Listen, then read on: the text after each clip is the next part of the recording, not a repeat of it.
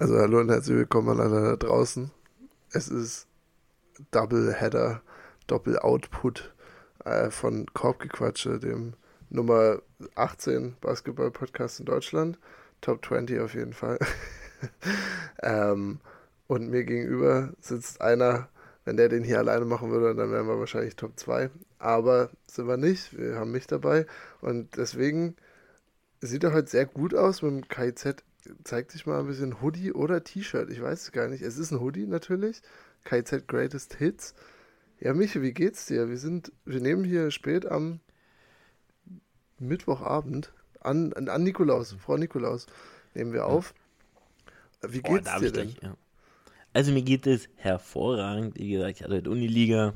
Wir haben das Spiel gewonnen. Das ist gut. Gut gespielt. Ähm, aber das will ich jetzt natürlich hier erstmal revidieren. Erstmal will ich jetzt haben, wo du die Zahl 18 her hast. Äh, wirklich frei ausgedacht. Sehr gut. Keinerlei, ähm, keinerlei äh, statistische Ich sage nämlich, wir sind Top, Top 3. Ähm, God Next gebe ich noch den Edge. Mhm. Und danach oh, Top 2 and Top 3 and not 3 sind wir auf jeden Fall. Ähm, und dann hatte das gerade miese Pick-Me-Vibes. Also, Kennst du das nicht, wenn jemand sagt so, ja, aber ohne mich wäre es doch viel besser. Ach so. Ah. Ja, es hatte so ein bisschen pick ah, vibes ich, will jetzt, Du hast es nicht ich, so gemeint. Ich, ich, will, ich will, dass du sagst, nein, Levi, tu doch nicht so. Warum sagst du es dann genau. nicht, Michel? Warum sagst du es jetzt nicht? Ich wollte dir nur mal darauf hinweisen, dass es halt diese pick vibes gibt. Ich war das erste, mein erster Gedanke war, dass das natürlich nicht Stimmt. Äh, genau also so, danke. Jetzt gehen wir, da sind wir. danke. Wäre der Podcast äh, safe schon nicht mehr auf Spotify hörbar und ich dürfte kein Lehramt mehr studieren und wir brauchen, also wir, wir ergänzen uns ja gegenseitig. Ähm, du polst mich da teilweise noch ein bisschen ein. Ähm, würde ich sagen, du, du leitest hier ja auch den Podcast, das muss man ja auch sagen. Äh, ich glaube, ohne dich würde ich einfach nur noch äh, in meinen Bart nuscheln irgendwann und dann 90 Minuten, Minuten Monolog.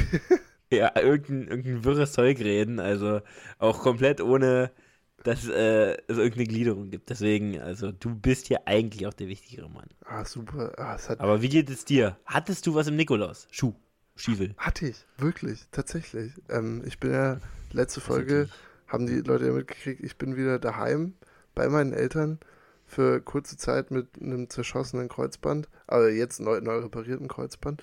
Äh, dementsprechend jetzt gerade daheim und das erste Mal seit, seit längerem wieder Nik Nikolaus gehabt. Hat mich gefreut. Heute früh kam ich raus aus meinem, aus meinem Kinderzimmer und dann stand unten mein Schuh. Und das Coole ist, wenn man Schuhgröße ein, eine Million hat, so wie ich das habe, dann geht da auch immer richtig viel rein. Also ich hatte eine Mandarine, zwei Schokokugeln und ein Nikolaus, glaube ich. Das war mein, das war mein Nikolaus-Geschenk. Wie, sieht es denn bei dir aus? Ist das ist ein Ding? Ich meine, gut, du studierst jetzt, ähm, also wahrscheinlich hattest du halt nichts drin, oder doch? Nee, nee. Also wir hatten auch bei Uniliga ein witziges Gespräch, aber ja, da haben wir auch keiner was gekriegt, weil auch alle meinten, ja, wenn man zu Hause wäre, dann würde man bestimmt was kriegen, aber so nicht. Also ich wohne auch alleine, das wäre jetzt niemand außer mir, der ich hätte gestern halt sehr viel saufen müssen, um mir dann irgendwie selber eine Überraschung zu geben. Aber ich next kann mich Level heute nicht mehr dran erinnern. Das wäre wirklich ein Next Level Move. Wenn, ja, wenn man sich selber so betrinkt, dass man sich selber Geschenke machen kann für nächsten Früh. Ja. Also, ähm, aber habe ich nicht und deswegen, ja, hatte ich nichts bekommen, aber ähm, ich habe einen selbstgemachten Kalender und in dem war eine sehr schöne Überraschung drin. Und ähm, deswegen. Kannst du on-air verraten, was da drin war oder eher nicht so? Proteinchips. Okay. Eine große Packung Proteinchips. Das ist, glaube ich, das Schönste, was dir geschenkt wurde, oder? Also ich habe Deine Augen leuchten, also Audiokommentar, ja. wirklich, Michels, Michels Gesicht ist gerade einfach so drei Jahre jünger geworden, als er von Proteinchips geredet hat. Das sind so geile Sachen, die kauft man sich halt nicht selber. Die sind einfach geil. Also sind auch relativ teuer, aber die sind halt geil. Und deswegen war ich auch darüber sehr happy. Und das hat mich dann auch glücklich gemacht heute.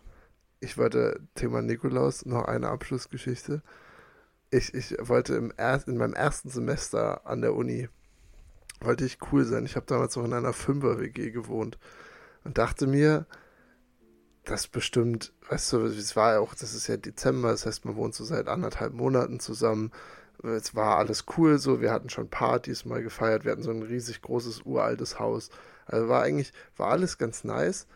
Und dann bin ich weggefahren über das Wochenende, wo, glaube ich, auch Nikolaus war.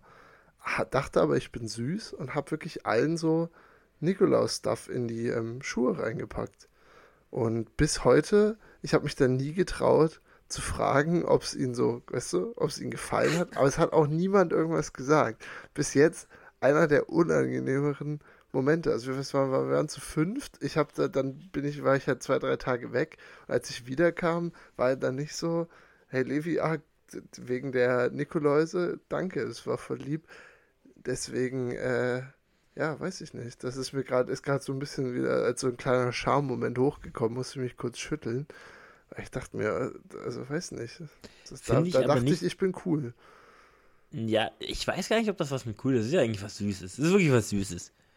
Also besonders, wenn man noch nicht so lange in der WG zusammen wohnt, dann ist man ja mal auch noch so in dieser in Honeymoon-Phase, so wie es ja auch Beziehungen und so gibt.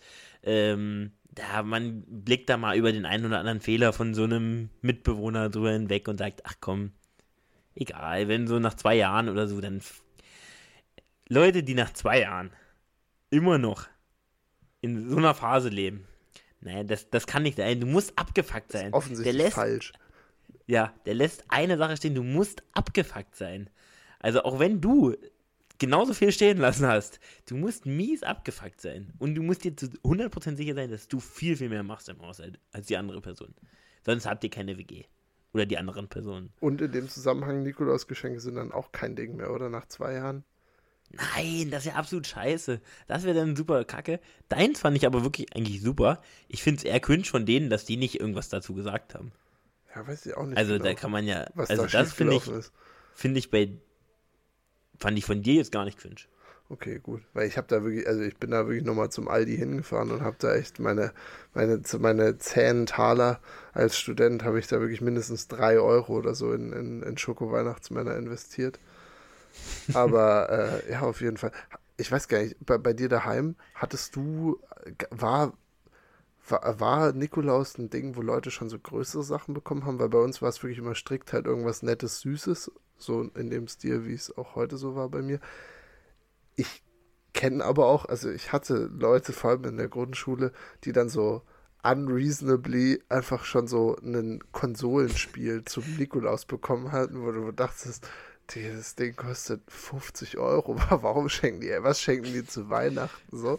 Ich weiß gar nicht, kan kanntest du das oder, oder warst du einer von denen? Äh, Nee, nee, nee, nee, nee, auf keinen Fall. Also ich hatte mal sowas für 5 Euro, das war wirklich das Maximum. Also das war, später habe ich mal sowas, äh, so Schienenbeinhalter oder so einen Scheiß bekommen. Also, also, aber dann hatte ich auch eine Stütze oder so bekommen.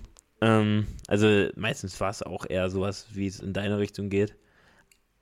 Aber äh, meine Eltern haben mir das damals so erklärt, der Nikolaus und auch der Osterhase, die können nicht so viel Verantwortung tragen. Deswegen können die auch nicht so schwere Sachen mitbringen. Der Weihnachtsmann kann das aber. Aber die beiden konnten das nicht. Und äh, deswegen war ich damit natürlich dann auch immer klar, weil die beiden Jungs, denen willst du dann auch nicht zu viel Verantwortung geben. Können ja nicht zu schwere Sachen tragen oder so. Ähm, ja, genau. Deswegen, äh, nee, war ich tatsächlich nicht. Aber auch Ostern manchmal. Leute. Unfassbar unfassbar. An alle werdenden Eltern da draußen, schenkt eurem Kind zu Ostern wirklich einen Schoko-Osterhasen und ein paar Socken oder sowas. Ja, aber da ist ja, da wurde ja alles gib, rausgeholt zum Teil. Gibt 10 Euro aus, ist doch vollkommen okay. Aber manche Leute haben da ja was für hunderte Euros bekommen. Also so, bei mir war es manchmal ganz cool, dass es mit, äh, dass es mit meinem Geburtstag übereingestimmt hat. Dann gab es den, den Doubleheader auch, auch teilweise, so Samstag, Sonntag. Das war eine geile Zeit gewesen. Ähm, aber, also, ich, habe von Geschenken gehört, die gehen in die 500 bis 700 Euro. was ist denn da? Also, Leute, die Kinder kriegen genug. Also, manche vielleicht nicht, aber die, die sowas kriegen, auch safe schon. Eh schon. Ich weiß gar nicht, was das, was das Krankeste war. Also bei mir poppen gerade so ein paar Bilder im Kopf auf. Aber ich, also es war auf jeden Fall, waren Sachen dabei, wo du, wo du als Kind vor allem dann ja auch so manchmal doch so einen Schuss Neid hattest, komischerweise. Also ich hatte es dann manchmal, dass ich dachte, ach krass, die kriegen jetzt so viel. Naja, okay, muss, muss ich halt damit leben, weil ich wusste ja, dass das offensichtlich nicht, nicht zielführend ist, weil wenn man zu Ostern dann wirklich einfach so eine PS5 bekommt oder so. Also, äh, Warst du als Kind denn schon so reflektiert und hast gesagt, dass es nicht ähm, keine Punkte bringt, sag ich mal jetzt so? Okay, krass, krass, krass. Also ich weiß nicht, also Ich auf jeden nicht. Fall nicht, nicht mit dem Angle und nicht mit der Tiefe, aber ich glaube, ich habe erkannt, dass es mich nervt, aber dann, oder dass ich eifersüchtig war, so ganz kurz, aber war dann auch so nichts mehr so, dass ich jetzt zu meinen Eltern gegangen wäre und gesagt habe, der hat aber das und das bekommen, jetzt möchte ich das auch. Also das habe ich immer nicht so hinbekommen. Hab ich mich auch nicht gewagt. Weil ich habe ich hab ja schon genug Sachen bekommen. Also mir ging es wirklich nicht schlecht. Da, da habe ich mich, äh, da war ich auch kein großer Freund. Ich bin auch so kein großer Freund von Geschenken. Also ich bin, ich krieg sehr, sehr ungerne Geschenke. Ich feier, ich bin auch nicht über meinen Geburtstag jetzt so happy, aber ich, ich finde das eigentlich, ich weiß, viele Leute lieben das ja. Und ich finde auch ein Geschenk machen ist noch besser, aber eigentlich finde ich dieses ganze Zeug ein bisschen sinnlos, wenn man sich immer was hin und her schenkt und dann ist es doch nur Rotze eigentlich. Also, na, weiß ich nicht. So ein Riesenfan bin ich da jetzt nicht von, von diesen ganzen Geschenke. Das ist jetzt ja auf erwachsener Ebene. Als Kind kriegst du ja meistens irgendwas, was du auf dem Wunschzettel oder was du, was du wirklich haben willst. Ja, ist auch noch einfacher, habe ich das Gefühl. Mit, mit Erwachsenen verfahre ich mittlerweile echt gerne so, dass ich zu den Leuten, die ich beschenken will, dass ich denen sage, hey, führt einfach im Laufe des Jahres, ohne jetzt irgendwie groß daran zu denken, einen Google Doc mit Sachen, die ihr gerne haben wollen würdet. Und wenn ihr es euch selber kauft, dann streicht's runter. Weil dann hat man so, weißt du, und dann kann ich einfach da reingucken, wenn sie Geburtstag haben und mir zumindest Inspiration holen oder in eine Richtung gucken. Ja, weil wie gesagt, wenn du jetzt mit, mit, mit 25 brauchst du nicht mehr anfangen, dann irgendwie selber Sachen zu basteln, ist eh kacke, sieht nicht schön aus. Muss nicht sein. Kann- es sei denn, man ist richtig Kann krass. schon sein. Es sei denn, Ja. man ist richtig krass. Also, aber ich, aus meiner Sicht, ich brauche nicht mehr anfangen, Leuten was zu basteln, weil das ist eher eine Beleidigung wahrscheinlich, als dass ich äh, es. die, die also, Freundschaft äh, zu ihnen groß äh, bekunde. Ja, es ist meistens bei mir ja auch schon. Also, ich habe auch keine Kreativität dafür, aber es gibt ja Leute, die machen das echt gut. Und dann ist es auch wieder cool, wenn du irgendeinen Skill hast oder so. Aber ansonsten ist es scheiße. Also, ich will keinen gebastelten Scheiß von irgendwem. Hört auf damit. Hört auf. äh, NBA? Ja, ich habe ganz kurz, nur Ja. zum Reinkommen, äh, einen Quiz vorbereitet. Äh, letzte Woche Ah, habe ja. ich unsere Top-Shooter. Also, ich habe zwei Kategorien, das sind jeweils eine Top 5. Ähm, und ich dachte ja, wir, ich muss jetzt die Top 5 Shooter of All Time nennen. Oh nein. Don't do this to me. Und, und ich glaube, also ja, so, so ähm, History of the NBA bin ich ja doch noch ein bisschen besser. Ähm, aber wir wollen jetzt natürlich Levi hören. Die Top 5 Shooter, was Field Goal, also Three-Pointers made angeht, in NBA History. Also das, was du dachtest beim letzten Mal. Nee, nee, nee, nee, nee, nee, nee, nee, was real ist, was real ist. Ich kann dir so viel sagen, ich hätte nicht alle rausgekriegt. Also Top 5 Made Three-Pointer NBA History. Regular Season, ja. Regular Season. Ja gut, also Regular Season, ich muss gar nicht so tun, als könnte ich jetzt den Unterschied zwischen Regular Season und Playoffs irgendwie. äh, Ist, glaube ich, auch nicht so riesig. Ist also. auch nicht, wahrscheinlich nicht. Okay, also ich, ähm, ich, ich shoote gleich mal drei raus. Äh, Ray Allen, Reggie Miller und Steph. Damit hast du drei der Top 4 schon mal. Äh, es hat die Reihenfolge gestimmt, weil. Ja, oder? Ich, ich hätte die, glaube ich, ich hätte, nee, ich hätte Reggie Miller und Steph getauscht. Ich hätte gesagt Ray Allen, Steph, Reggie Miller. Ist das die Reihenfolge? Also Steph ist Nummer 1, Ach, scheiße. Okay. hat 400 Spiele weniger und ich glaube, er hat schon deutlich mehr. Oh. Ja, hat, äh, URL hat keine 3000, also 2900 irgendwas und Steph hat schon äh, fast 3500.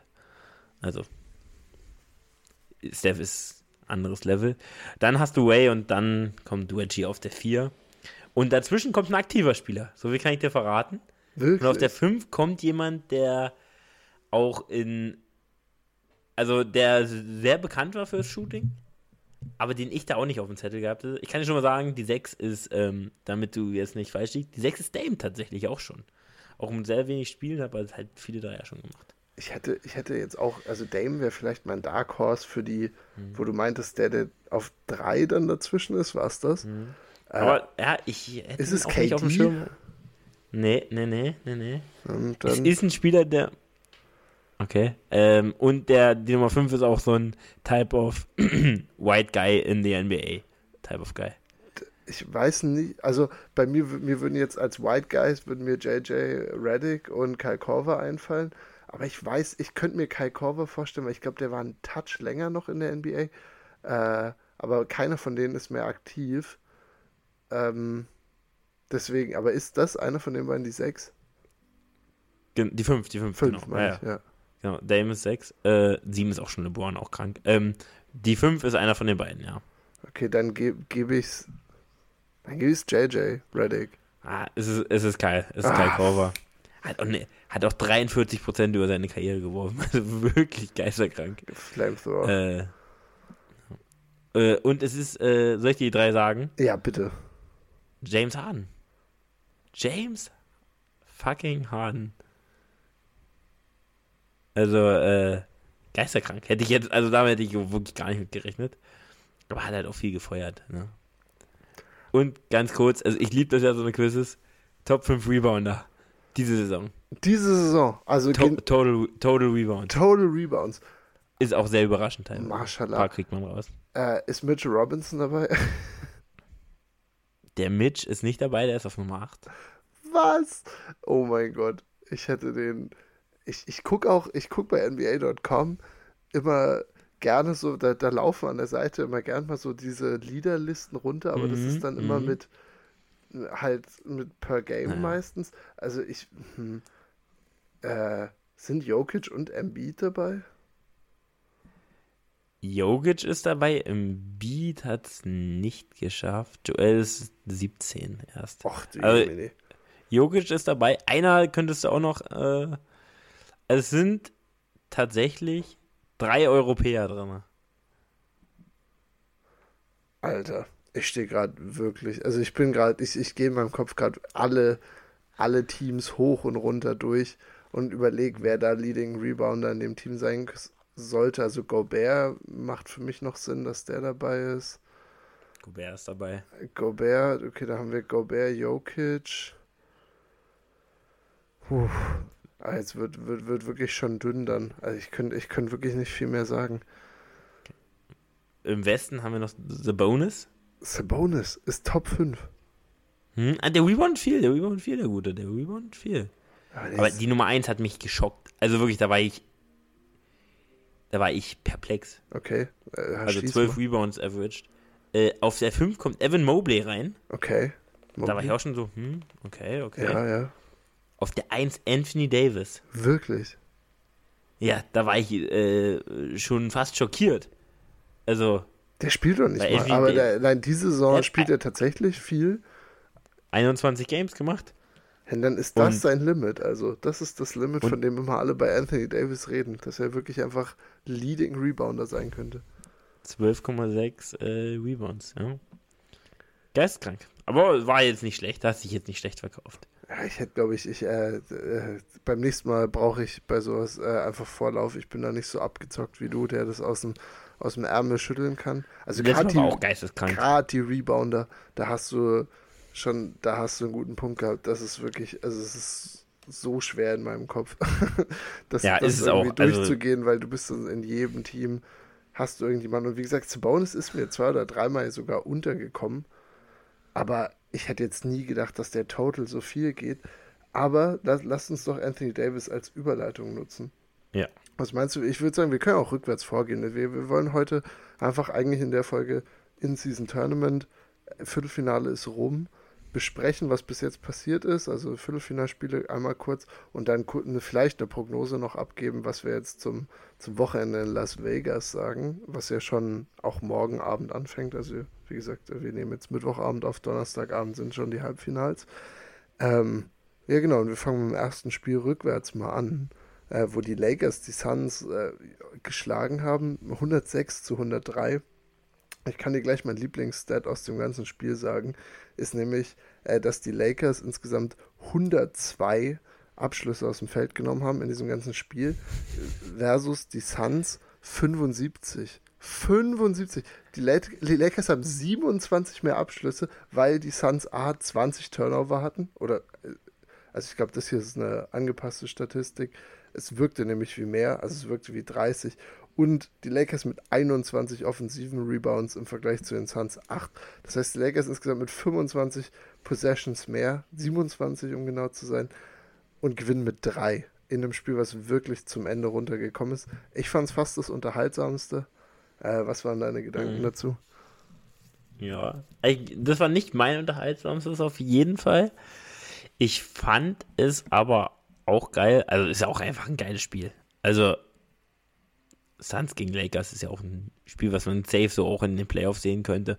Und die Intensität, muss man ehrlich sagen, hat mir sehr, sehr gut gefallen bei allen Spielen. Also, besonders halt bei den knappen Spielen, klar. Ähm, aber auch so junge Teams, also auf die können wir später auch noch zu äh, sprechen. Es hat mir sehr, sehr gut gefallen. Und ja, also ich, ich habe echt wenig Suns geguckt. Ich war von Booker sehr enttäuscht. Tatsächlich. Also, ja. Mach, ich finde diese, diese Playmaker-Rolle auch. Also, er hat jetzt natürlich auch super auf den Ball weggeschmissen. Aber das. Ich weiß, er, er macht das die Saison gar nicht so schlecht. Oder er spielt. Devin Booker ist natürlich ein guter Spieler.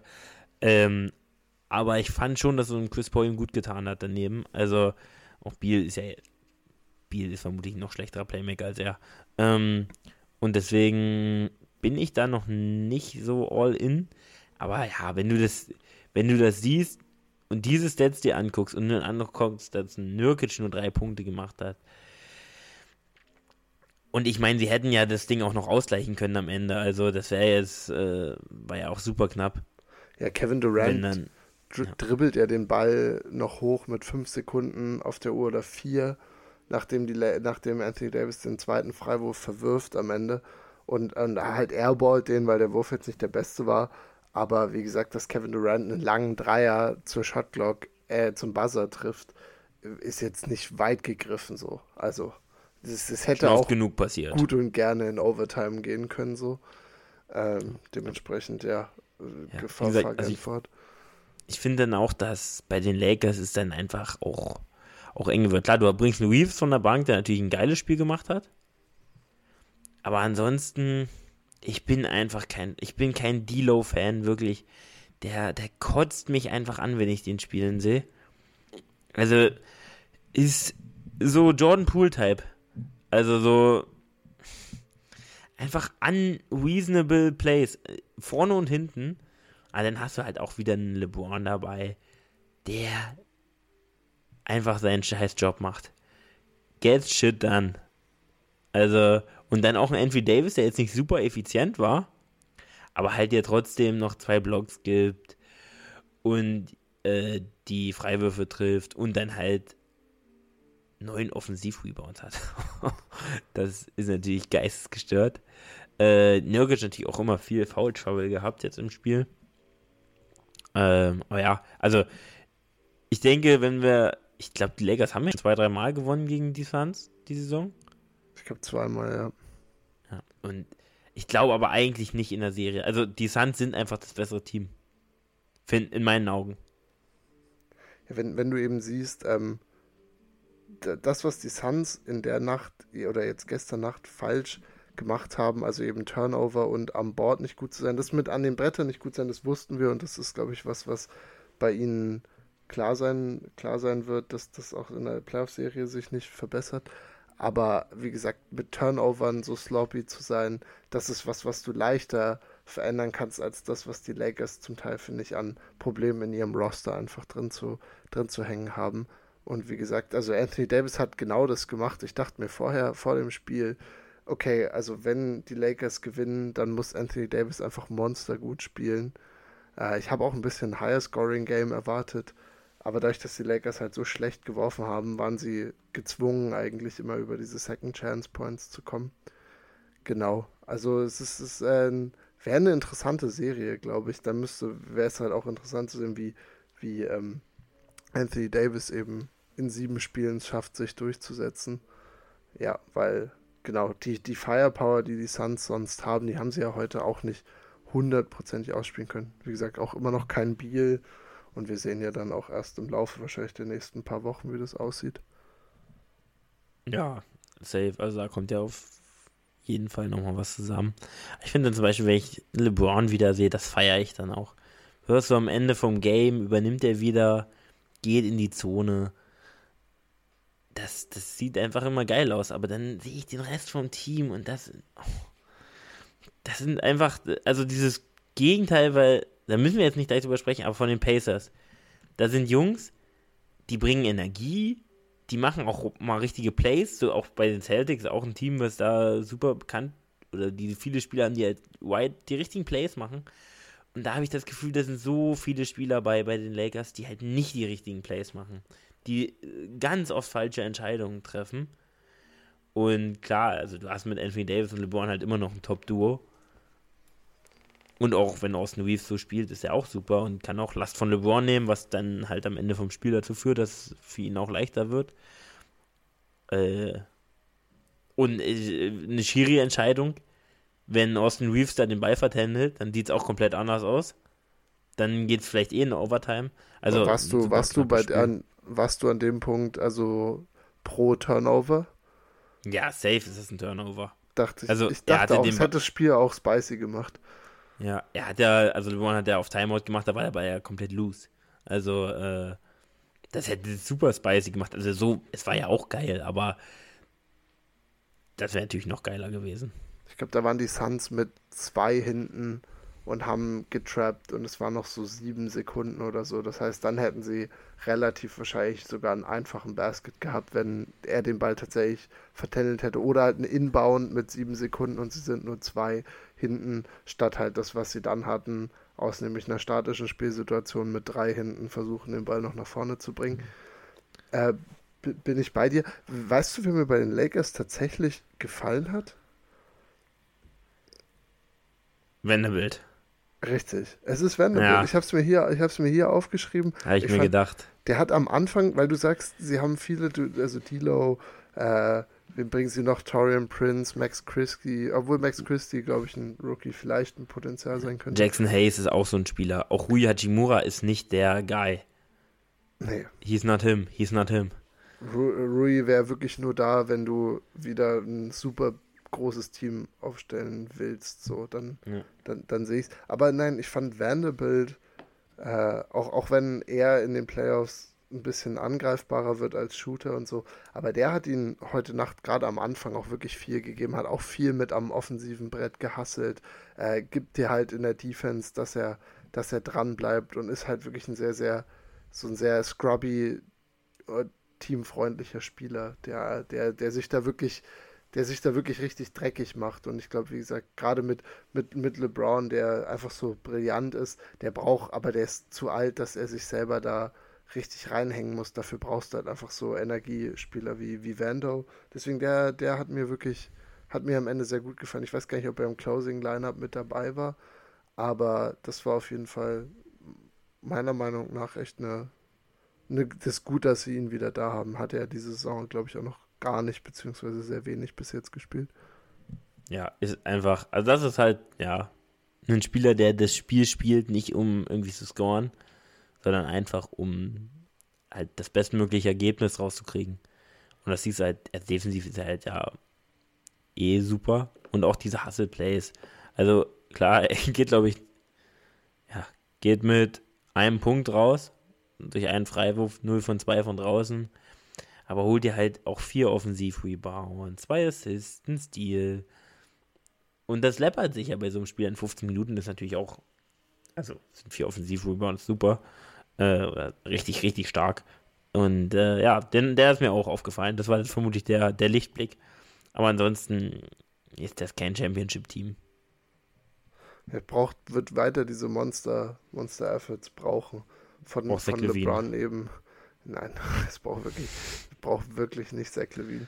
Äh, ich, auch wenn ich, ich habe zweimal im vierten Viertel dachte ich, wenn die Suns das gewonnen hätten, hätte ich das nochmal mehr unterschrieben und oder, oder versucht hier, hier anzuprangern, dass LeBron so brillant noch ist, aber wenn er im vierten Viertel sich vertändelt mit seinen Würfen tief in der Shotclock, wo nichts passiert, eine Possession lang, das ist das, was mich immer so ein bisschen triggert. Und er hatte zwei Possessions hintereinander und da sind die Suns dann nochmal rangekommen. Das war, glaube ich, mit drei, vier, fünf Minuten weg, wo er einmal wirklich sich dreimal einen Switch haben will, wirklich mit dem Ball auf der Stelle dribbelt, will den Switch, lässt nochmal einen Switch kommen, nochmal einen Switch, versucht zu seinem Spot zu kommen, kommt überhaupt nicht hin, dann sind noch so zwei Sekunden und er macht so einen Crosscourt-Whip zu Reeves und der musste Ding von 400 Feet versuchen zu werfen mit, mit ablaufender Shotclock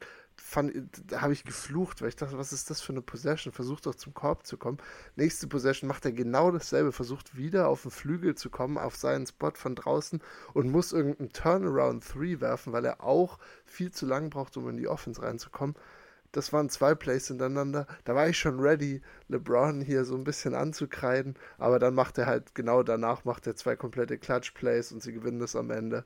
Also man kann ihn nicht doubten, aber das ist das, was, finde ich, bis in die Cleveland-Tage schon zurückgeht, wenn er eben an einem Team spielt, wie bei ihm jetzt, äh, wo, wo er am Ende wieder kreieren muss, dann kann das manchmal ein bisschen frustrierend sein. Es war mein LeBron-Rant für heute. Ja, also ja, also wenn er so ein Team hat, auf jeden Fall. Aber ich finde schon, dass er auch, er will ja auch, dass andere Spieler glänzen. Also, aber wenn er, also aus Matt machst du kein Marzipan, nicht mal LeBron. Also. Sehr gutes Sprichwort. sagt man ja so. Ist ja so eine, so eine Redewendung. Ja, und äh, ich finde, es passt eigentlich ganz gut. Also, er versucht ja auch eigentlich alle Go, also so alle Spieler irgendwie reinzukriegen. Aber wenn du halt Spieler hast, die du, die nicht mal er irgendwie ins Spiel bekommt, beziehungsweise das Spiel eher noch halt für ihn stoppen, ja, was willst du da groß machen? Also, ja. Ich wünsche mir mehr Two-Man-Game. Meine letzte, meine letzte mhm. Sache, mehr Two-Man-Game von LeBron und AD. Das konnten die Suns überhaupt nicht verteidigen, weil sie, sie haben halt nichts gegen LeBron. Der ist zu schnell und zu stark. Und so, so wenn AD rollt und der Center overcommitted auf LeBron, gibt den Ball zu AD und der konnte immer um den Korb rum abschließen.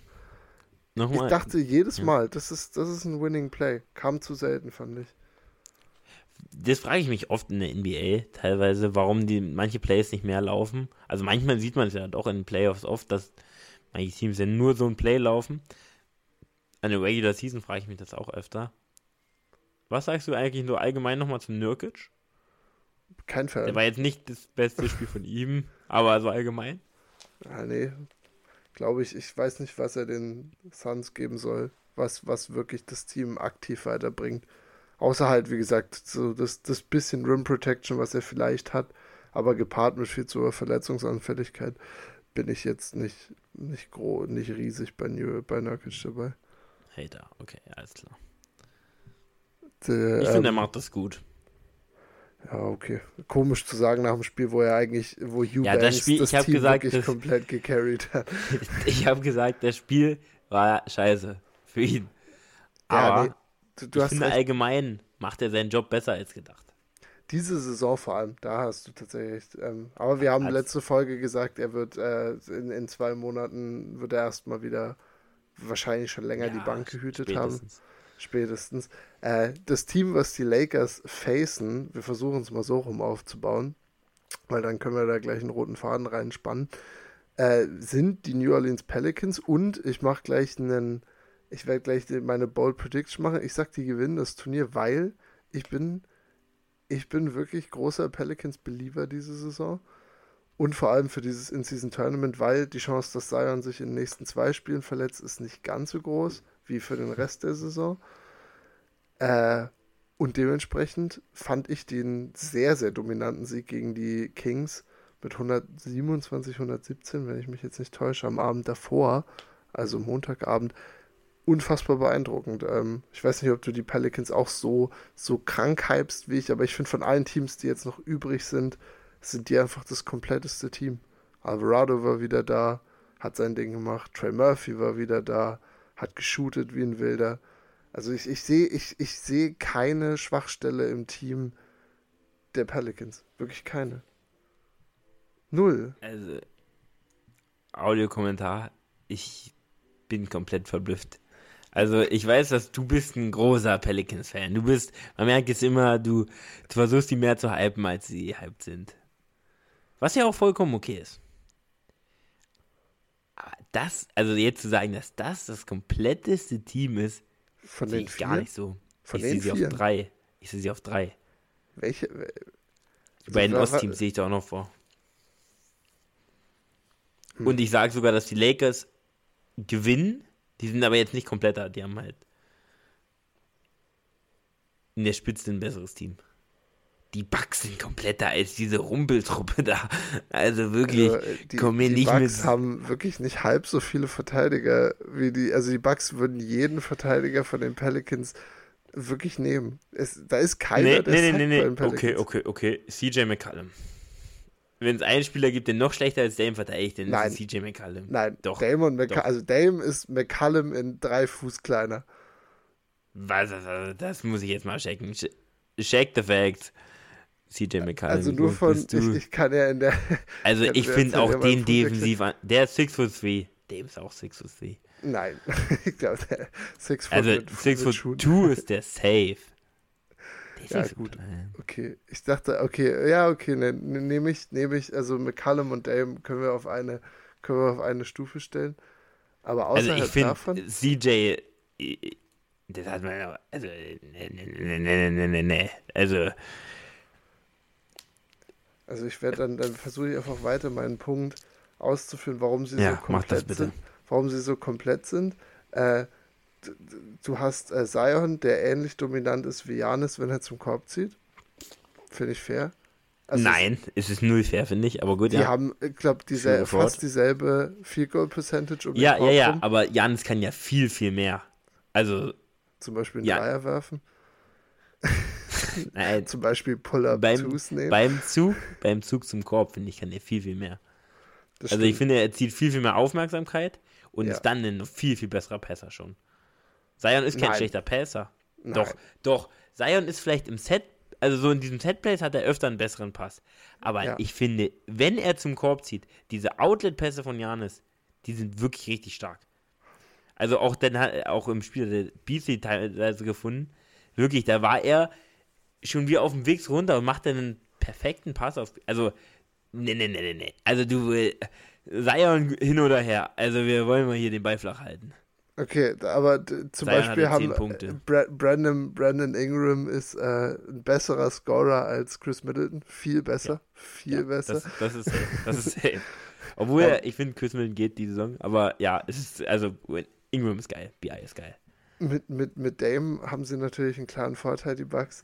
Aber äh, das, wie gesagt, das, was die, was die Pelicans eben, finde ich, so gut macht, ist, dass sie einfach, keine Ahnung, sie können eigentlich, sie können alle Spieler, alle Spieler, die sie gespielt haben, sind äh, spielbare. Du, du musst keinen Malik Beasley kommen lassen, du musst nicht äh, Bochamp äh, da irgendwie seine, seine paar Gratis-Minuten abholen lassen. Du brauchst nicht, also das ist, das, das ist die, die Tiefe von den, von den, von den Pelicans, lassen mich gerade so, so überreagieren, auch im Vergleich zu, zu einem Team wie den Lakers, weil wie gesagt, die, die spielen heute, die, die, die Pelicans spielen kein, äh, kein Hawkins, also ihren Rookie, der jetzt da ist. Sie spielen Dyson Daniel extrem wenig und das brauchten sie nicht mal und das sind trotzdem zwei absolute Qualitätsspieler, die sie, ähm, die wahrscheinlich, wie gesagt, sie, die Lakers gerne hätten und auch andere Teams gerne hätten. Und deswegen, ja. Also ich bin, das, das ist der Grund, warum ich so, so unglaublich hoch bei den Pelicans bin und auch sage, dass sie das gewinnen können. Weil, wie gesagt, die können eigentlich jeden Spielstil mitgehen. Die können extrem groß sein, sie können Small Ball spielen, sie können schnell spielen, sie können langsam spielen. Sie haben viele gute Werfer, sie können um Korb rum viel ab, abschließen. McCollum und Ingram können theoretisch in der Midrange gut agieren. Also, ich äh, höre jetzt auf zu reden. Das ist, äh, das ist mein Punkt für die Pelicans. Also, dass sie das natürlich gewinnen können, würde ich auch unterschreiben. Du stellst sie ja sehr als Favoriten dar. Mhm. Das finde ich ist delusional. Who let him cook? ähm, also, kurz nochmal zur Defense. Also, auch Brook Lopez größer Valanciunas. Ja. Da sind wir uns auch, glaube ich, einig. Besonders für den Spielstil halt. Ja. Ähm, aber ja, die Tiefe ist natürlich schon geil. Aber sie haben ja im Endeffekt, also klar, Coisella hat fünf Minuten gekriegt, da ist ein Daniels sechs. Aber haben nur acht Mann Rota äh, Rotation hier gefahren. Ja. Äh, das ist auch das Spiel, was ich, glaube ich, im Abstand am wenigsten geguckt habe. Also Mhm. ich habe schon viel geguckt, aber die anderen habe ich eigentlich komplett geguckt.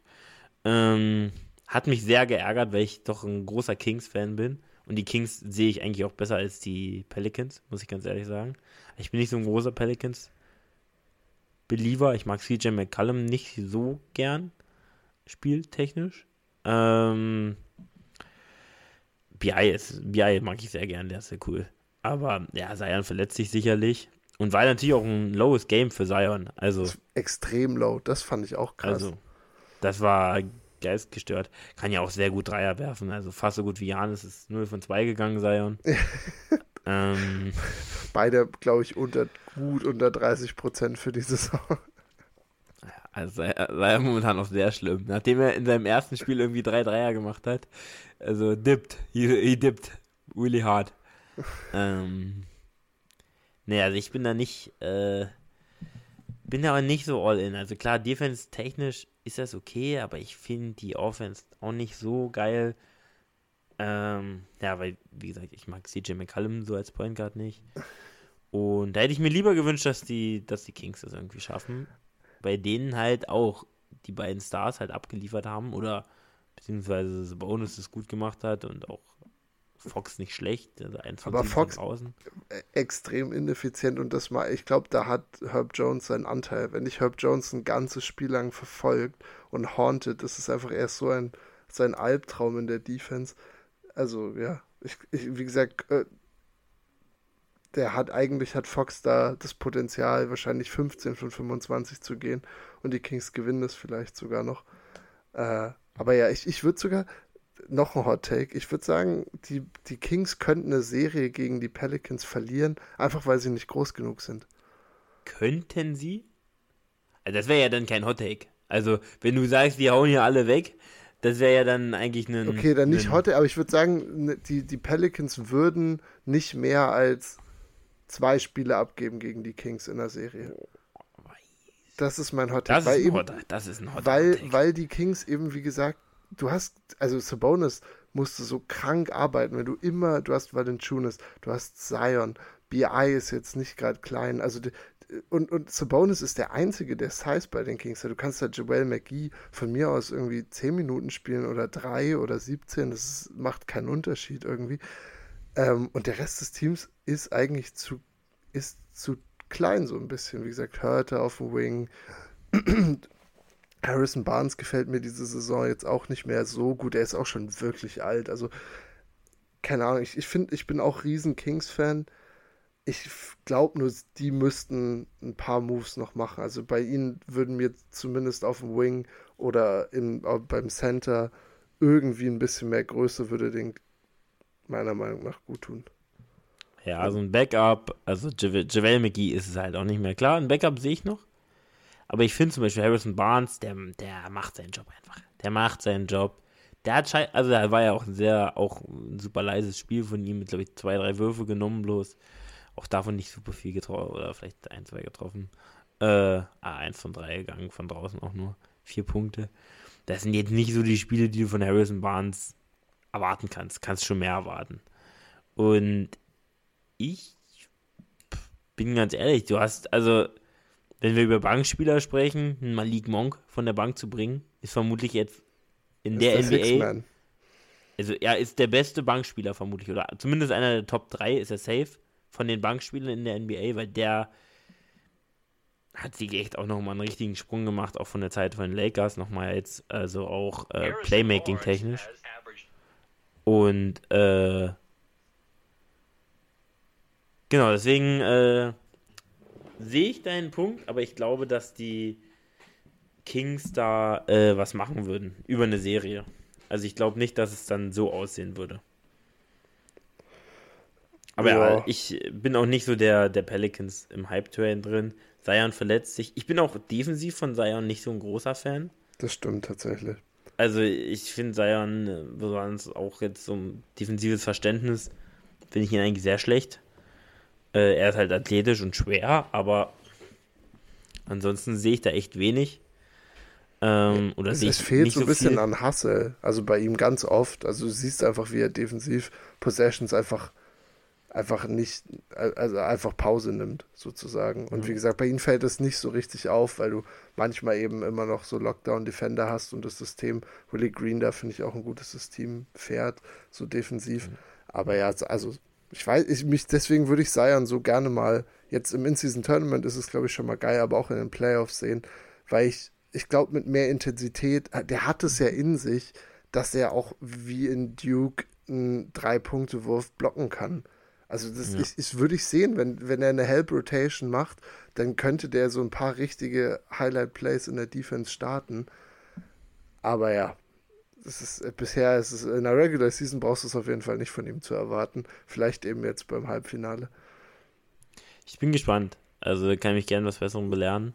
Aber wie gesagt, ich bin momentan noch nicht so sold da. Sie, siehst du die Gegend. Äh, Projection?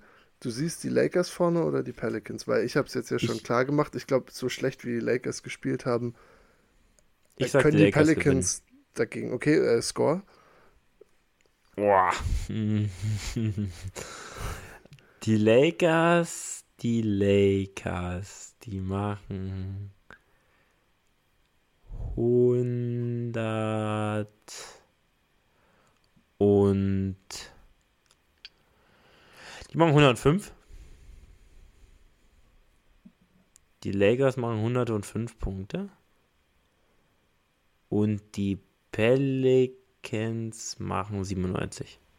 Ah, okay. Ich, dann, ich versuch's mal. Pelicans ein bisschen higher scoring, 117, 110. Äh, weil ich glaube, ja, also ich würde die Lakers nicht abschreiben. Vor allem, das müssen wir sagen, ha, ha, das Halbfinale, also die Final Four, findet alles in Vegas statt. Und das wird eine Lakers-Crowd sein. Also, ey, mich würde es wundern, wenn das kein Lakers-Heimspiel ist. Und wenn die Lakers in, in die, ins Finale tatsächlich kommen, dann, dann braucht das Ostteam kann eigentlich gleich einpacken. Also, weil da werden die LeBron-Jerseys wirklich gerockt.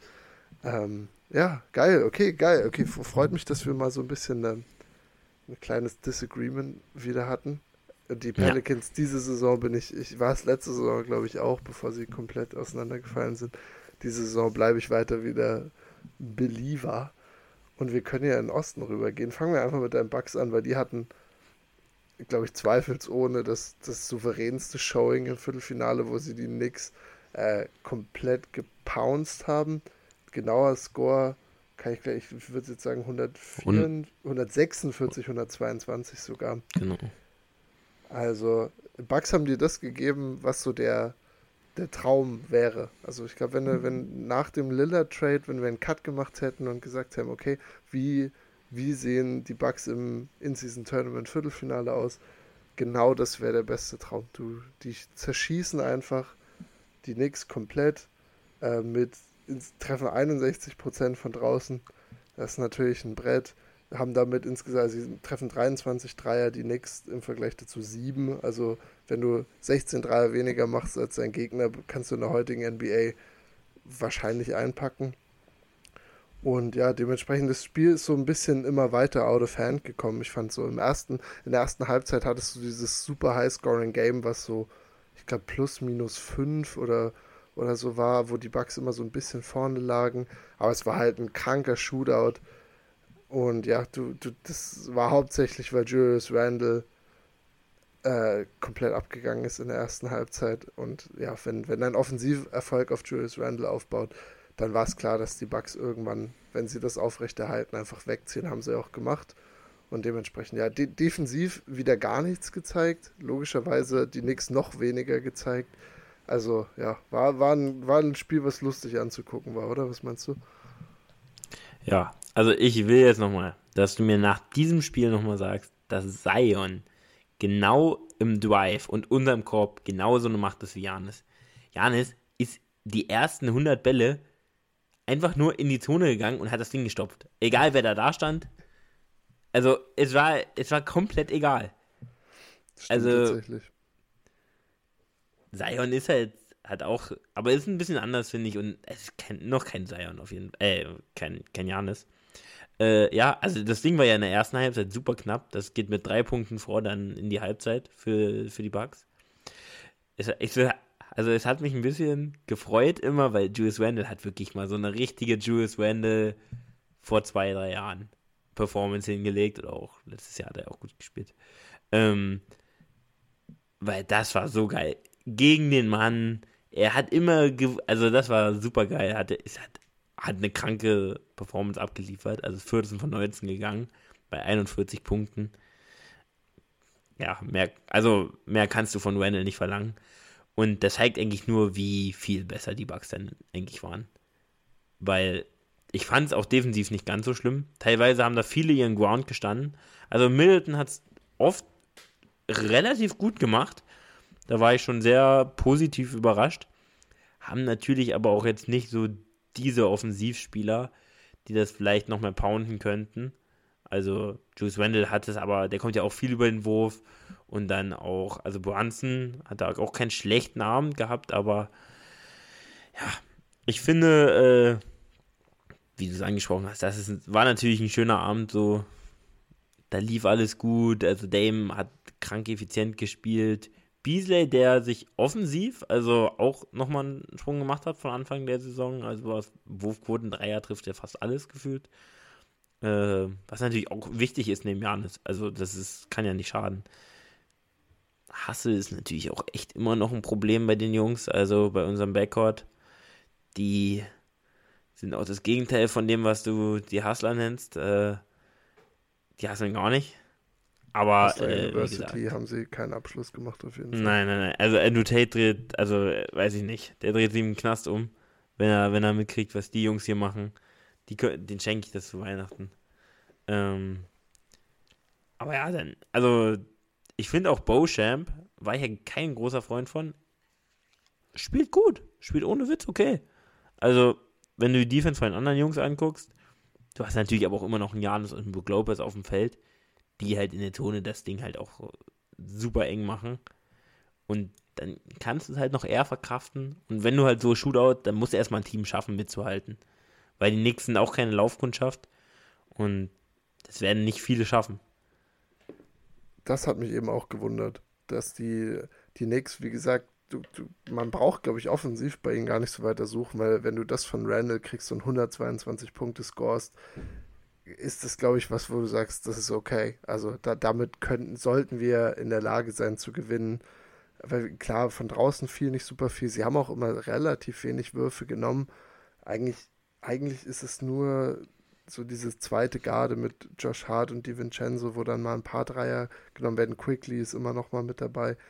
Aber sonst, ja, wie gesagt, Randall kommt eher über Midrange, Brunson ist eher in der Zone. Gut, auch weil Brunson krank auch von außerhalb gerade wirft, aber ja, ich fand ich es allgemein interessant, dass die Knicks und Thibodeau, der einfach ja defensiver Coach sein sollte, das nicht geschafft haben, irgendwie diesen Drive zu verteidigen. Du hast es gesagt, Janis war es eigentlich mit freiem Willen zum Korb gekommen und die Interior Defense ist eigentlich was, wo die wo die Knicks ein bisschen ihre Stärke haben. Wie gesagt, du hast einen Mitchell Robinson da, der jetzt kein, gehört jetzt nicht zu den elitären Rim Protectors, aber das System, was sie um ihn herum aufgebaut haben, war diese Saison auf jeden Fall effektiv. Letzte Saison auch. Die Knicks hatten eine der besten Verteidigungen der Liga.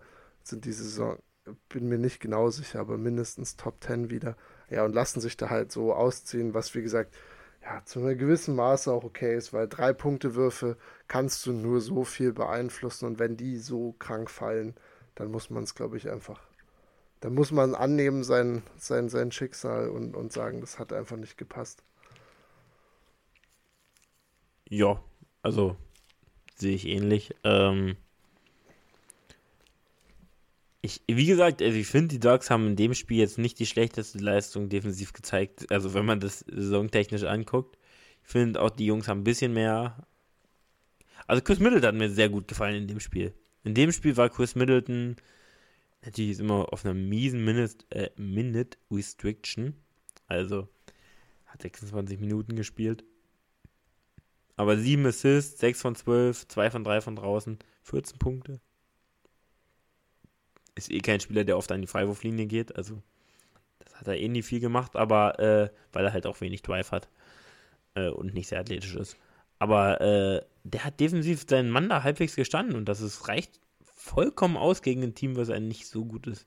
Und äh, ja, bei, bei Brunson vielleicht noch ein paar Dreier getroffen, wären sie vielleicht noch eher mal dran geblieben, aber ja. ich denke auch, dass die Bucks der Favorit sind. Also kann ich dir schon mal sagen, die Bucks gewinnen das In-Season-Tournament. Und ja, die letzten Bankspieler können sich noch, können ihren Kindern noch noch eine noch ein äh, kleines Nikolausgeschenk beziehungsweise Weihnachtsgeschenk machen oder Heiligen Drei Könige, was auch immer sie feiern wollen. Das ist perfekt. Dann äh, können wir ja äh, zum Halbfinalgegner von den Bucks kommen. Eigentlich die Feel Good Story des In-Season Tournaments. Es sind die Pacers, schlagen die eigentlich übermächtigen Celtics äh, und ja, auch, auch ein ganz interessantes Spiel, weil sehr, sehr lang, sehr eng, geile Crowd, hohe Intensität. Fand ich, da hat das Zugucken fast am meisten Spaß gemacht, weil das so intensiv war, hat mich so ein bisschen so an die jungen Warriors-Tage erinnert. Und ja, dieses relativ junge Pacers-Team hinter Tyrese Halliburton schafft es jetzt am Ende eben ins Halbfinale einzuziehen. Genau, bei Boston hat Porzingis extrem gefehlt weil eigentlich alles, was du dachtest, was die Celtics haben, Rebounding, äh, Rim Protection, um irgendwie das, die Pacers gut kontrollieren zu können mit ihrer Größe, hat dadurch einfach ein bisschen gefehlt. Kriegen wenig von ihrer Bank in dem Spiel insgesamt eh.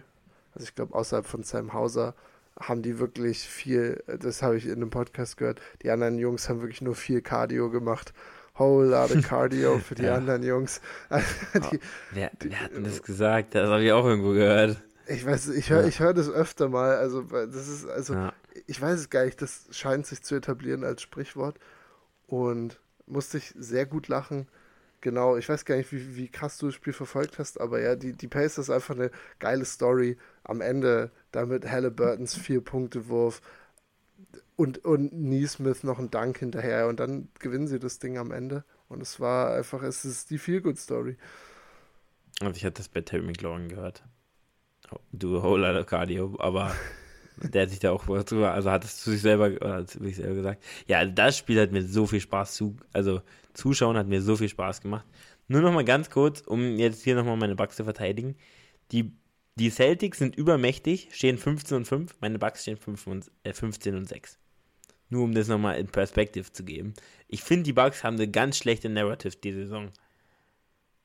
Ja, also könnt die, ihr ja nutzen. Seid doch selber froh mit der, mit der so Underdog-Narrative. Ja, bloß weil es noch nicht so gut läuft, weil man halt erwartet hat, dass Dame jetzt alles auf Grund und Boden schießt. Die ist kein schlechtes Team immer noch. Aber ja, die Celtics haben vielleicht eher den Lauf. Äh, das, also dieses Spiel, das habe ich geliebt. Also dieses Geballere, das war ja ein, also was die, was die Pacers da veranstaltet haben, ich habe es ja geliebt, wirklich. Ein Pass, bam, es wurde losgeballert und es wurde geschossen aus allen Nähten. Und Superstar, Halliburton, ähm, hat das auch krank gemacht. Also es ist einfach immer wieder geil, dem Typen zuzugucken beim Basketballspielen. Mit, mit, mit also, der schlechtesten Wurfhaltung der Welt gefühlt. Ey, also, also erst, ich also weiß nicht, wie seine Würfe bis zum Korb kommen. Es sieht jedes Mal so gezwungen aus und so verschoben. Er macht immer noch einen krummen Rücken beim Dreier mit dazu. Also so eine Mischung aus Draymond Green und, keine Ahnung, eigentlich mit einer schlechteren Wurfform noch. Ja, diesen, diese Handwurst, die er da so macht, das sieht Den auch immer Flick. super komisch. Ja, ja, genau. Das, aber ich habe den, also mir ist das vorher nie aufgefallen, aber letztes Jahr beim Three-Point-Contest und hat er auch abgeliefert. Und da ist mir das aufgefallen, dachte ich, das kann nicht wahr sein. Aber ja, also bei ihm läuft es ja überragend. Man denkt ja auch dann, dass so, so, tiefe Dreier oder so aus dem Dribbling dann schwerer sind, aber er hat ja in dem Spiel wirklich komplett abgeliefert. Und da fand ich zum Beispiel auch die Energie, die die Pacers hatten für das Spiel und auch den Willen dann zu gewinnen am Ende, das hat allein das In-Season-Tournament schon komplett, das hat sich komplett gelohnt, finde ich in diesem Spiel die Truppe zu sehen, wie er dann abgefeiert haben am Ende. Und das sind auch alles Baller. Das sind Baller da in dem Team. Also, Turner ist ein Baller. Bruce Brown, Dark. Toppin, Dark. Buddy Hield hat losgefeuert wie ein Geisteskranker und ich liebe das. Ich liebe es, wenn Buddy Hield da losfeuert und hat ja auch sehr gut getroffen. Äh, und das hatte ich auch gesehen. Äh, Triple Double von, ähm, von Halliburton. Gab es schon oft in der NBA-Geschichte, auch äh, mit den Werten. Aber keinen Turnover, ne? Kein Turnover hatte der Mann bei 13 Assists. Das schmeckt natürlich. Das ganze also, Team, ich weiß nicht, ob du es vor dir hast, das ganze Team ja. sechs Turnover. Und das war, glaube ich, das war der Key. Also sie haben, die haben es geschafft, ihren schnellen Basketball zu spielen, äh, ohne den Ball viel ähm, halt im Turnover zu verlieren. Und das ist, glaube ich, so, sonst hätten sie das nicht. Also wenn die ein paar mehr Ballverluste haben, dann hätten die Celtics sich wahrscheinlich irgendwann mal absetzen können. Aber so war das immer auf Augenhöhe und dann am Ende hatten sie einfach mehr Energie. Wie gesagt, also es waren pure Freude und Energieplays am Ende, die in diesen Sieg gebracht haben. Es war ja. Buddy Hield, der den Dreier versenkt. Ver ver Neesmith dankt da My die ganze guy. Halle aus dem Leben. Wirklich. Das ist dein Guy, ja. Der hat auch geil gespielt. Auch als er hier äh, zu Jalen Brown, glaube ich, oder? Jalen Brown war es, war too little mhm. und da im nächsten Moment wirft Tatum wirklich aus dem Stand. Kein, kein Move, wirft einfach so einen ganz langen Zweier über ihn rüber. Das hatte auch schon so ein bisschen was von hin und her. Also, weil da auch so ein bisschen was dabei war also das Spiel, das, da hätte ich mir ewig was von reinziehen können. Du guckst den Tatum an, der auch 13 von 26 geht, 32 Punkte. Brown 14 von 23, 30 Punkte. Sam Hauser halt. Und dann die Jungs, die Cardio gemacht haben. Wo Pritchard es noch probiert hat. Also Pritchard fand ich, äh, der hat es noch ein paar Mal losgefeuert, aber hat halt gar nichts getroffen. Und da sieht man auch, ja, also Celtics sind schon das bessere Team, klar. Aber wenn die Pacers so in einen One kommen, dann sind die auch echt, dann können die auch echt safe jeden schlagen. Sie, sie müssen also, nur, ich glaube, die Pacers müssen lang genug in Spielen drin bleiben. Einfach sei es mit ja. ihrer Pace, mit ihrem Willen, weil, also wir können jetzt so ein bisschen schon mal eine Preview machen. Ich, also ich glaube, Janis wird halt wirklich ein Field Day haben gegen die. Also würde mich nicht wundern, wenn Janis in die hohen 30er und 40er geht, weil du hast Jalen Brown erwähnt ich habe Jalen Brown selten so oft nach dem Dank flexen sehen wie in dem Spiel, weil, also Miles Turner ist ein Baller, aber er ist kein Rim Protector mehr. Also der, der holt dir nochmal einen geilen Block hier und da raus, aber oftmals versucht er es wirklich auch gar nicht. Und wie oft die Celtics einfach frei im Drive durchgekommen sind und das Ding da komplett gestoppt haben, da wird Janis wirklich, die sollen ihm wirklich, die sollen ihm sagen, Janis versucht, ich möchte nicht einen Pull-Up-Shot von dir sehen. Der soll alles danken, weil das wird er machen. Das kann er machen. Und mhm. ich glaube, ja, die, sie könnten Probleme gegen die Bugs kriegen, weil die Bugs einfach viel, viel größer sind. Und auch die Pacers haben ein Problem mit Größe so ein bisschen. Aber wie gesagt, wenn sie lang genug in Spielen drinbleiben und eine kranke Shooting-Nacht wieder erwischen, dann können die am Ende irgendwie auch mit viel Energie das Ganze wieder gut machen. Wen siehst du, ja. wen siehst du so ein bisschen vorne? Wahrscheinlich die Bugs, logischerweise. Aber gibst du, den, gibst du den Pacers eine kleine Chance? Ja, safe. Also die Pacers haben eine Chance. Ich liebe, die Pacers sind auch, also feiere ich auch super hart das Team. Also, ähm, also hast du angesprochen. Ich finde, also durch dieses schnelle Tempo, das ist ja meistens dann eher für die, das vermeintlich schlechtere Team besser, weil es gibt nicht so viel Half-Court-Offense, was jetzt auch nicht unbedingt die Stärke der Bugs ist, muss man auch sagen. Weil eigentlich ist ja so ein Fastbreak-Game ist ja gefundenes Fressen für Janis. Also wenn es einen Spieler gibt, der in einem Fastbreak außer LeBron aber Janis ist eigentlich noch mehr unstoppable, weil der dankt das Ding halt zu fast 100%. Und das ist eigentlich was, also ich finde, Miles Turner kann schon noch verteidigen unterm Korb, aber jetzt sowas kann er nicht verteidigen. Also, er kann vielleicht so, so, so ein paar Bums gegen Brook Lopez raushauen und da vielleicht noch mal einen wegsquatten. Aber wenn dann Janis mit Mach 8 auf dich zukommt und der andere Big Man, der auf dem Feld steht, Obi Toppin ist, also wenn Obi Toppin Janis verteidigt, wird das eh ein, da wird es Barbecue Chicken. Also das ist wirklich so ein Barbecue Chicken. Also wirklich, da werden die, äh, da werden die Finger wirklich richtig. Also da, da, da, da freut sich, glaube ich, Janis jetzt schon drauf. Ich kann mir halt vorstellen, dass er von Dingens verteidigt wird. Von, von Miles Turner. Aber der hat halt auch den Speed nicht. Und also so, ich denke, es wird schwer für sie. Sie müssen halt wirklich, also sie müssen halt Dreier deutlich besser treffen. Aber es gibt halt auch immer gegen so eine schnellen Teams viel Opportunities, weil sie viele Dreier werfen. Die gehen öfter nicht rein. Long Shots, Long Rebounds, der Ball geht wieder schnell nach vorne. Und ich weiß nicht, ob das, also eigentlich können die Celtics das ja auch. Und du hast die ganzen Dunks angesprochen. Jalen Brown, underrated Dunker, finde ich immer. Also mhm. geht oft für den Dunk. Und ähm, auch immer mit dem Tomahawk. Jalen Brown ja, gibt dir dann nicht hart. den nie einen Two-Hand-Flush. Sobald die Möglichkeit da ist, Tomahawk der das Ding. Wirklich. Ja. Ist, Dank, dankt auch hart immer. Finde ja. ich auch immer gut. Also packt. Ist nicht der allerhöchste Highflyer, aber versucht jeden auf dem Poster auch zu kriegen, den er kriegt. Hat auch also schon einige auf dem Poster gehabt. Also ich weiß Jan nicht, ist auch schon Jan ist schon dolle in die Collection mit rein. Ja, was, was interessant ist, weil du sagst, er ist, er ist jetzt keiner, wo du, weißt du, wo du eine kranke Airtime siehst, aber er ist halt super athletisch und er ist nicht klein und dann schafft er es meistens, sich da ganz gut reinzutanken. Ich war auch überrascht, dass du jetzt die Celtics geschlagen hast. Also ich war mir auch sicher, dass es Celtics Bucks das Vorfin also Halbfinale quasi wird. Ähm, und der, ich finde, da haben sie die, die Celtics einfach dann am Ende outshootet und auch outplayed. Also, äh, wie gesagt, sind da dann super schnell und die ziehen halt, also da sieht es auch die, ähm, die Fastback-Offense sieht auch immer sehr, sehr geil aus, weil einer zieht zum Korb, Halliburton hat dann den Ball und der macht auch immer die richtigen Plays. Also, äh, und die Jungs haben das Selbstbewusstsein, dann passt das. Dann kannst du auch die, die Celtics schlagen, aber ja, trotzdem, also da hat auch wieder, da war auch wieder so ein bisschen Drew Holiday, muss man ehrlich sagen. Hat da, da hatte, da hast du seine offensive Limitationen gesehen, weil in dem ja, Spiel, er hatte in der Defense genau das dir gegeben, was du wieder erwarten konntest, das war okay. Aber wie gesagt, wenn er in der Offense ist, er glaube ich, geht drei von neun und eins von vier von draußen und hat vor allem am Ende in der vorletzten oder letzten richtigen Possession hat er halt auch einen gruseligen Turnover gehabt, nimmt manchmal immer ja. noch seine Dreier ganz früh in der Shotclock, die, also das ist keine gute Offense. So, wenn du Jalen Brown und Jason Tatum darum zu stehen hast, dann müssen sie es irgendwie schaffen, bessere Würfe zu kreieren, auch mit Drew Holiday von mir aus, als, als irgendwelche Pull-Up-Threes früh in der Shotclock. Das, das muss meiner Meinung nach wirklich nicht sein. Und ja, keine Ahnung, ich finde auch, ja, Joe Missoula wurde auch ein bisschen outcoached von Carlisle fand ich. Weil Carlisle hatte seine Jungs da ready, die ganze Halle hatte die Jungs ready und wie gesagt, die haben ihren Stiefel bis zum Ende durchgezogen.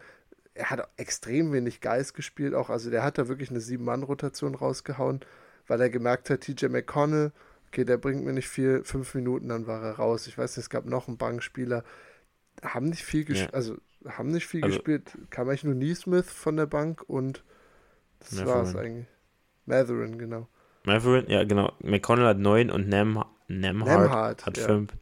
Hat 5, aber also hatten insgesamt beide 14 Minuten, ansonsten war das eine Seven-Man-Rotation. Ja. Und bei und, Celtics also noch, sprintet ja. da Luke Cornett außenrum für, für 10 Minuten. Also da ist es wirklich gar nicht ah, so nötig gewesen. Äh, nee, Luke Cornett ist es, ist es auch wirklich nicht. Hatte offensivtechnisch ja viele Rebounds, aber ansonsten gibt er dir halt eigentlich gar nichts. Also wirklich gar nichts. Und wie gesagt, ich finde auch dieses, was die bei die Hardcore-Defense von den Celtics ist ja auch wirklich biestig. Also die sind ja wirklich, da willst du nicht gegen spielen, da willst du nicht ins Setplay kommen, weil da sind die Pacers halt auch echt nicht so gut. Und sind die halt einfach gut aus dem Weg gegangen. Es war perfekt. Also es lief alles perfekt. Ich leiten vielleicht auch die Celtics. Aber wie gesagt, Drew Holiday ist nicht der der Guy, der das Spiel dann an sich reißt und dann irgendwie so mehr die Kontrolle übernimmt und weiß, was das Team jetzt braucht, so. Und deswegen, ich bin happy.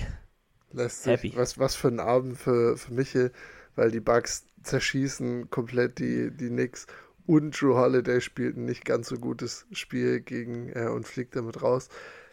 Es ist perfekt. Es ist der, der, der Abend des Narrativs für dich. Dann, dann haben wir das jetzt auch. Und dann ist also dein Finale sind Bucks Lakers. Ich glaube, das wäre ein geiles Finale. Ich sehe tatsächlich, ich sag, ich sag Bucks ähm, Pelicans, das hatten wir schon. Und dann freue ich mich, weil dann können wir unser ganzes Argument, was wir hier aufgebaut haben, dann könnten wir das nochmal in dem Spiel abarbeiten. Weil ich weiß das nicht auch, ob ich überhaupt jemals Zion gegen Janis direkt gesehen habe, weil Zion auch immer verletzt ist. Also ich müsste nochmal in die, in die Archive reingehen. Weil Janis spielt immer eigentlich. Aber, aber ob die gegeneinander und dann in einem High-Stake-Game wie in einem, in einem Finale, da wäre viel Leckeres dabei. Wir haben es ja vorhin eigentlich eher so im, im, im, im Streit gegeneinander angesprochen, aber dann hättest du eben die ganzen Matchups. Dann hättest du Valanciunas und Brook Lopez, dann hättest du Brandon Ingram aus der Midrange, dann hast du die ganzen kranken Defender von den, von den Pelicans, die irgendwie versuchen, Dame Lillard zu stoppen. Das, das wäre ein leckeres Finale. Aber eigentlich, mir, mir, passt jede Konstellation. Auch wenn, wenn es wenn Pacers Pelicans ist, die zwei jungen Teams, gib's mir. Wenn es die zwei etablierten Teams sind, auch okay. Und ja, also ich finde auch, ich bin bei dir, du hast es jetzt ein paar Mal angesprochen schon, in Season Tournament macht es genauso weiter. Also es ist echt, das ist ein absolutes, äh, absolutes Brett. Hat mir richtig Spaß gemacht bis hierher und wird auch weiter richtig Spaß machen jetzt noch. Ja, also ich bin all, ich bin super hyped. Also gerade, es könnte nicht besser sein, der Hype. Ähm, also, ganz kurz, die Jungs haben schon viermal gegeneinander gespielt und haben da beide auch äh, fast, also 36 Minuten ist Janis gegangen und auch genau die gleichen Minutenanzahl ist auch Sion gegangen. Sion average 23, 8 und 6. Janis 38, 12 und 4. Aua. Und drei Blocks noch. Au. Was denn da los? Wir bleiben, also zement mal mit, äh, mit Zion, weil äh, wenn da, für Zion ist es aber auch eigentlich ein super scheiß Matchup, weil da wartet halt die krankste Paint-Defense der Liga. Ja. Also weil Brook Lopez, gegen, das kann ich mich auch noch erinnern, gegen Brook Lopez hat er sich auch mal richtig den Zahn ausgebissen. An ein Spiel erinnere ich mich, da ist er halt so oft gegen Brook Lopez angegangen und Brook Lopez hat einfach Arme hoch, lang gemacht, dann konnte halt auch Zion nichts machen. Ja. Also, wenn du so ein 7-Foot-1 Monster da hast, was auch echt stabil ist, also wo der auch kein Bump hilft, dann, dann sieht es für Zion schon nicht mehr ganz so leicht aus. Das stimmt. Würde und, das, das und das wird die Storyline. Wird das auch wird das die Playmaking Storyline. erschweren, ja, hast recht. Das wird die Storyline. Oh, da freue ich mich jetzt schon drauf. Da freue ich mich drauf. Ich finde auch, das sollte eigentlich, für uns beide wäre das das beste Finale, würde ich sagen. Also das da, stimmt, da könnten wir uns, da könnten wir das, das, richtig bis ins kleinste Detail zerlegen, weil wir dann beide irgendwie so eine Motivation dahinter haben, weil ich pro Pelicans bin und du pro Bugs. Geil. Okay, also ich freue mich da richtig drauf. So wie auf das ganze in Season Tournament eh. Hast, ich habe ich, ich hab meinen Abschiedsshoutout dieses Mal äh, erinnert. Das heißt, ich könnte ihn jetzt geben oder hast du noch was zum Basketball? Ich äh, wollte auch nur sagen, dass ich mich extrem freue. Und auf jedes Matchup, egal was da jetzt kommt, das sind vier geile Teams. Ähm, und das, das ist mir eigentlich auch, also Bugs Pacers, da freue ich mich riesig drauf. Mein letzter Shoutout geht äh, ans Puzzeln. Ich habe hier viel Zeit, jetzt für, für diese Woche zumindest, äh, während ich versuche, meinen Kreuzband wieder hinzubekommen. Und ja, in der Zeit äh, habe ich mir einfach random im Aldi gibt es gerade für einen Zehner ein 1000 Teile Puzzle gekauft. Ein fragwürdiges Motiv ist einfach nur ein Haus an einem Strand. Also super langweilig, werde ich mir nie aufhängen. Aber es ist die beste Zeitvertreib. Der beste Zeitvertreib. Für einen Zehner bin ich jetzt wahrscheinlich 20 Stunden beschäftigt, kann es einfach schön zusammenbauen und das war's. Und dann, dann wenn ich fertig bin, dann werde ich es einfach äh, in eine Bücherzelle packen und nie wieder angucken. Das ist, das ist perfekt. Also, ich, äh, mein Shoutout geht's ans Puzzeln. Ist, da kann ich wirklich, wie bei kaum was anderem, einfach für Stunden lang abschalten. Ohne irgendwie ein Handy haben zu müssen oder so. Shoutout. Äh, das ist eigentlich ein schönes Shoutout. Also, puzzelt auf jeden Fall mehr. Ich weiß nicht, wann ich das jetzt mal gepuzzelt habe. War nie so ein richtig großer Puzzler, also. Es hört sich aber super entspannt an. Mein Shoutout geht dann auch in gleiche Richtung, malen nach Zahlen habe ich jetzt schon oft gehört, ist auch genau gleiches Prinzip. Man kann sich die Zeit vertreiben. Man packt einfach mal das Handy weg. Man entschleunigt sich. Und ähm, ja, das äh, sollte jeder mal machen, weil es ist einfach auch erfüllend. Es macht einfach Spaß. Du denkst nicht über alles nach. Und äh, ja, hast du noch was zu sagen, Levi? Sehr gut. Dann, äh, ja, macht's gut.